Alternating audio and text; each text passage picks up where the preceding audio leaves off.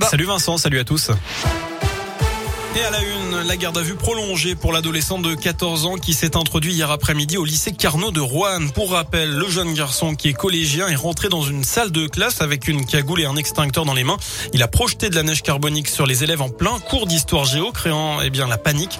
Dans la foulée, un professeur est intervenu pour maîtriser cet individu. L'enseignant a alors été blessé. Il a même chuté lourdement dans les escaliers au point d'avoir deux jours d'ITT. Quant à l'adolescent qui a été rapidement interpellé, il risque gros jusqu'à 5 ans d'emprisonnement en garde à vue, il aurait déclaré qu'il s'agissait d'un pari avec des copains. Notez qu'une cellule psychologique a été ouverte au sein du lycée.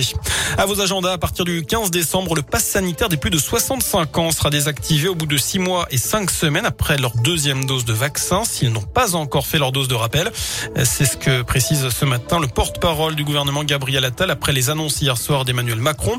La campagne de rappel sera aussi ouverte aux 50-64 ans dès le début décembre. De son côté, le régulateur européen examine une demande d'autorisation du vaccin vaccin Moderna pour les 6-11 ans. Jusqu'à présent, la France déconseillait ce vaccin chez les moins de 30 ans. L'Agence européenne des médicaments devrait se prononcer d'ici deux mois. En bref, c'est une première en France. La journée contre la précarité énergétique à l'approche de l'hiver. Un Français sur cinq n'a pas les moyens de se chauffer correctement ou vit dans un logement classé F ou G.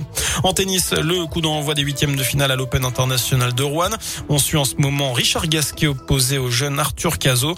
Euh, c'est à suivre du côté du Scarabée.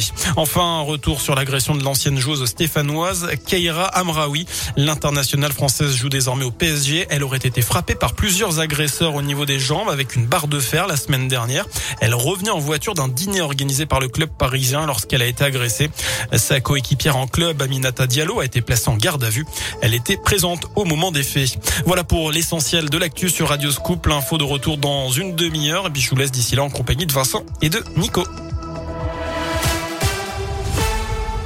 Merci beaucoup.